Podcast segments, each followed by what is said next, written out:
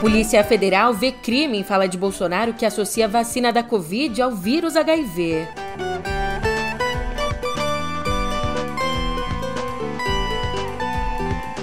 E uma história de doer o estômago. Em um grupo de WhatsApp, empresários bolsonaristas defendem golpe de Estado.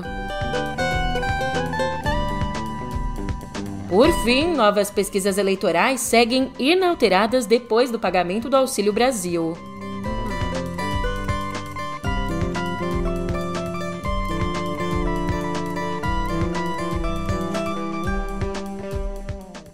Um ótimo dia, uma ótima tarde, uma ótima noite para você. Eu sou a Julia Keck e vem cá, como é que você tá, hein? Nessa quinta, dia 18, eu nem vou perder tempo porque a gente tem muita coisa para conversar no pé do ouvido. Música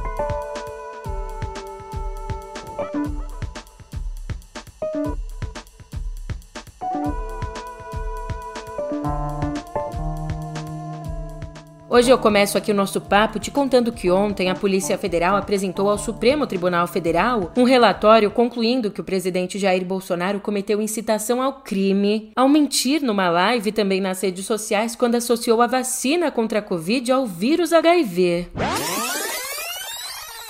Relatórios oficiais do governo do Reino Unido sugerem que os totalmente vacinados, quem são os totalmente vacinados? Aqueles que depois da segunda dose, né? 15 dias depois, 15 dias após a segunda dose, totalmente vacinado, estão desenvolvendo a síndrome de imunodeficiência adquirida muito mais rápido que o previsto.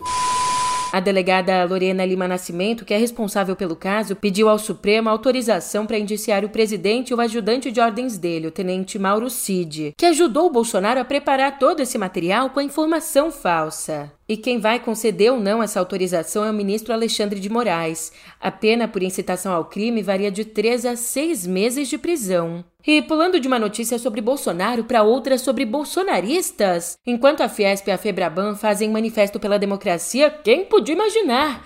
Como revelou Guilherme Amado, empresários ligados a Bolsonaro defendem grupos de WhatsApp um golpe de Estado, caso Lula vença as eleições. Num print da conversa, José Cury, dono do Barra World Shopping no Rio de Janeiro, escreveu assim: Prefiro o golpe do que a volta do PT, um milhão de vezes. E com certeza ninguém vai deixar de fazer negócios com o Brasil como fazem com várias ditaduras pelo mundo. Em seguida, então, ele é apoiado por outros participantes do grupo. Em outra mensagem, Marco Aurélio Raimundo, conhecido como Morongo, o dono da rede de lojas Mormai, envia um textinho dizendo: O 7 de setembro está sendo programado para unir o povo e o exército e, ao mesmo tempo, deixar claro de que lado o exército está. Estratégia top: o palco será o Rio, a cidade ícone brasileira no exterior. Vai deixar muito claro.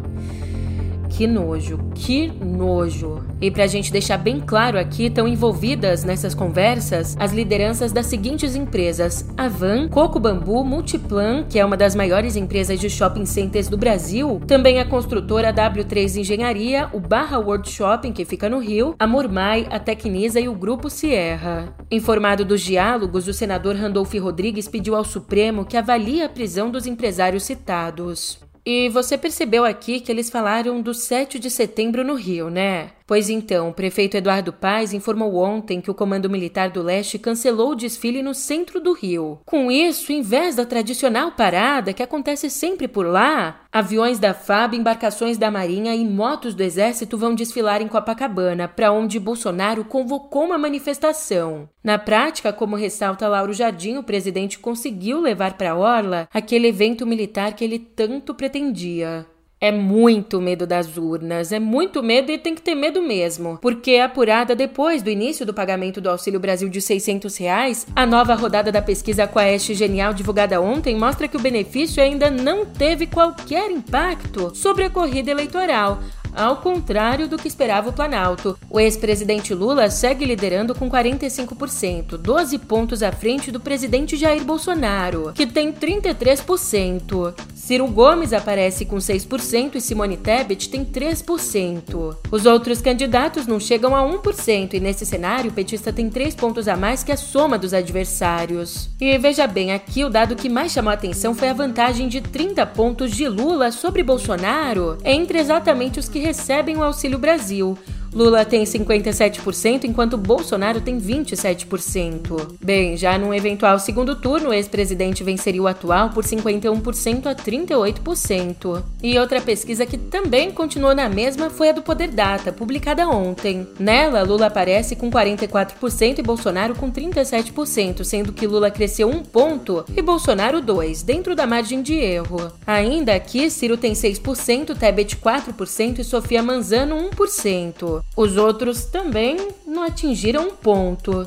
E num eventual segundo turno, o petista aparece com 51% dos votos, contra 38% de Bolsonaro. Mas assim, o Matheus Leitão, ele chama atenção para um dado que vale a gente prestar atenção. No primeiro levantamento, o levantamento da Quaest, tem um dado que é bem preocupante para Lula. A diferença entre aqueles que dizem ter mais medo de um segundo mandato de Bolsonaro caiu cinco pontos em relação aos que temem mais a volta do PT ao poder. Nela, 45% têm mais medo de um mandato de Bolsonaro, enquanto 40% temem a volta de Lula. E por mais que esse número seja muito ruim para Bolsonaro, essa queda de 5% indica um recrudescimento do antipetismo, elemento forte da eleição de 2018. E falando em pesquisas, tem um vídeo que está circulando por aí nas redes sociais dizendo que Bolsonaro lidera com 44% a pesquisa IPEC TV Globo divulgada na segunda.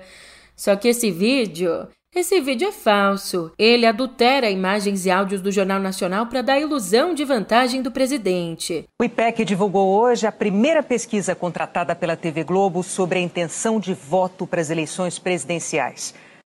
Jair Bolsonaro, do PL, tem 44%. Com a margem de erro, tem de 42 a 46. Luiz Inácio Lula da Silva, do PT, aparece com 32%, com a margem de erro de 30 a 34. Na pesquisa real, Bolsonaro aparece com 32%, 12 pontos atrás de Lula, que sim tem 44%. E escuta só essa bênção que só pode ter caído do céu, é um milagre. No momento em que os evangélicos são um dos poucos segmentos em que o presidente Jair Bolsonaro aparece à frente nas pesquisas, a Receita Federal mudou uma interpretação da lei e ampliou a isenção de contribuições previdenciárias para pastores. A medida atende a um pedido antigo dos líderes religiosos que se dizem perseguidos pelo fisco. E antes da gente ir para a editoria de Viver, uma conversa aqui sobre os desdobramentos da cerimônia de posse do ministro Alexandre de Moraes.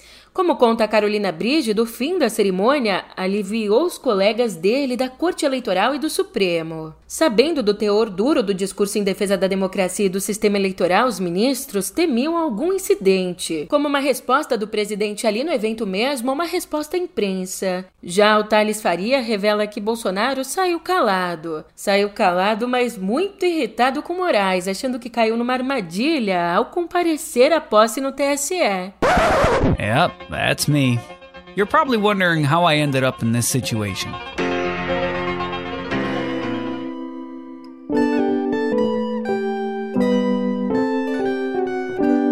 Nossa, quando a gente estava lá no auge da pandemia, eu nunca imaginava quando é que ia voltar a dar uma notícia dessas. Mas nessa quarta, a Anvisa desobrigou o uso de máscaras e o distanciamento entre pessoas em aviões e aeroportos de todo o Brasil. Com essa medida, a Anvisa tirou geral a obrigatoriedade do uso de máscaras aqui no nosso país. Mas não quer dizer que é a casa da mãe Joana. As companhias continuam tendo de higienizar os aviões, disponibilizar álcool em gel nos voos e seguir com sistemas de filtros de ventilação, além de manter o desembarque embarque por fileiras para evitar tumultos. Essa medida deve entrar em vigor nos próximos dias assim que for publicada no Diário Oficial da União.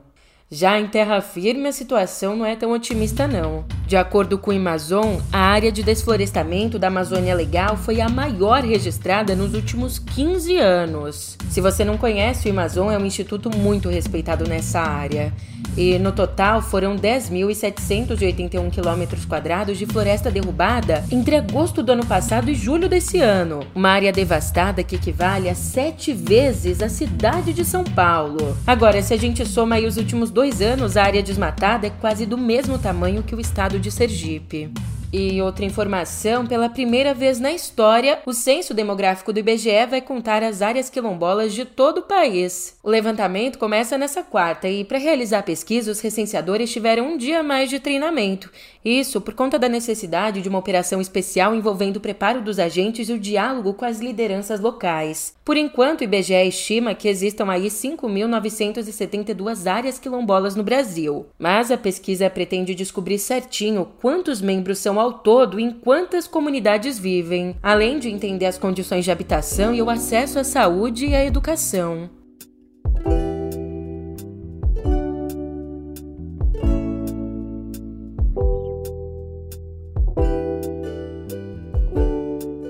Você sabe, eu não preciso nem mais te falar. Quinta é o dia das nossas estreias no cinema. Dessa vez, sem grandes blockbusters, o cinema nacional toma conta das estreias. A grande cineasta Ana Carolina lança Paixões Recorrentes, o primeiro longa dela em nove anos.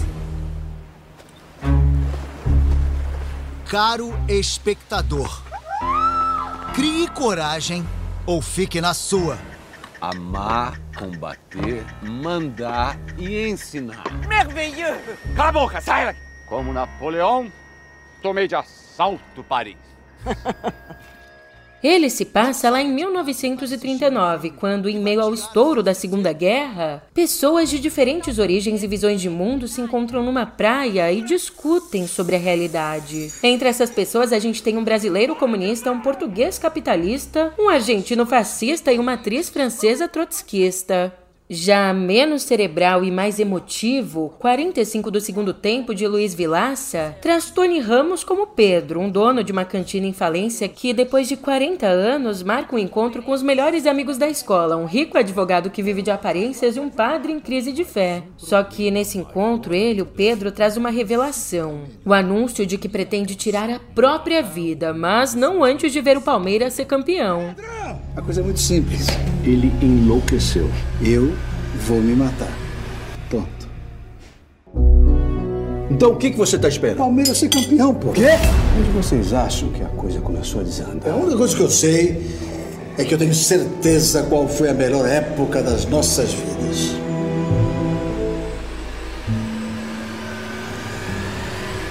Ainda Rafael Gomes dirige Meu Álbum de Amores, um longa onde o jovem Júlio, um dentista careta e conservador interpretado por Gabriel Leone, descobre que tinha um pai biológico, um popular cantor dos anos 70. Só que descobre também que esse pai acaba de morrer, lhe deixando uma herança e muitas reflexões. Júlio Tavares. Quem é você? Meu nome é Felipe, eu sou seu irmão. Você, assim como eu, é filho do Odilon Ricardo. É que você não faz a menor ideia de quem é Odilon Ricardo, né? É um dos maiores cantores populares do Brasil. Por fim, para quem tá sentindo falta de ação estrangeira, Dragon Ball Super Super Herói traz Goku, Gohan e companhia salvando o mundo mais uma vez. Não fique se achando! Fora dos telões, nas telinhas, hoje a gente tem uma estreia muito aguardada. A estreia de Mulher Hulk, Defensora de Heróis. A nova série da Marvel na Disney Plus. Yes. Yeah. Who's your best friend? Nikki. Spandex. Spandex is your best friend. Being a Hulk asks for balance. You have so much more to learn.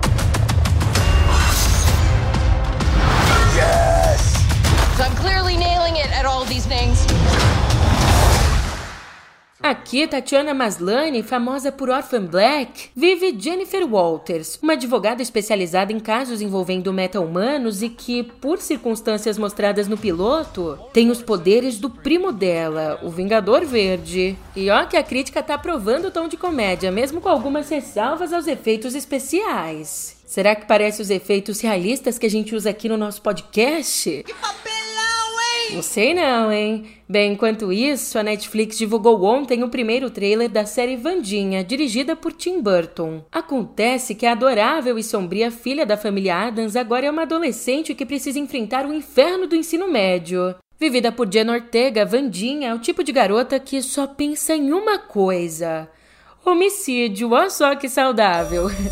A gente fica de olho que a série deve estrear ainda esse ano. Miss Adams, you've certainly had a very interesting educational journey. Eight schools in five years.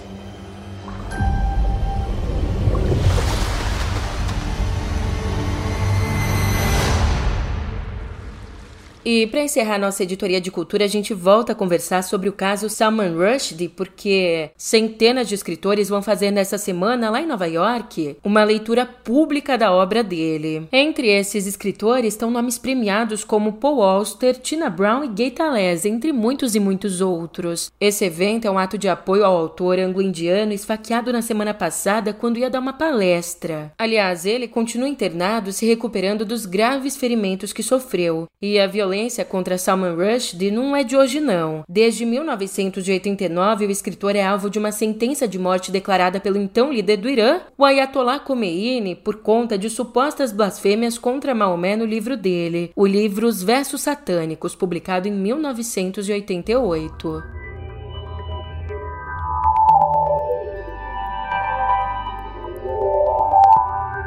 Olha só que interessante, uma pesquisa para a gente ficar de olho. A pesquisa Tic Kids Online Brasil revelou que o TikTok é a principal rede social usada por crianças e adolescentes de 9 a 17 anos aqui no nosso país. Por sua vez, o WhatsApp e o Instagram são as redes em que mais usuários têm perfis, enquanto o TikTok é o mais usado, estando à frente nessa questão de uso do Instagram e do Facebook. Ainda, de acordo com outro levantamento, o levantamento do CETIC BR, 93% dos jovens entre 9 e 17 anos usam a internet, o que corresponde a mais ou menos 22 milhões de usuários conectados.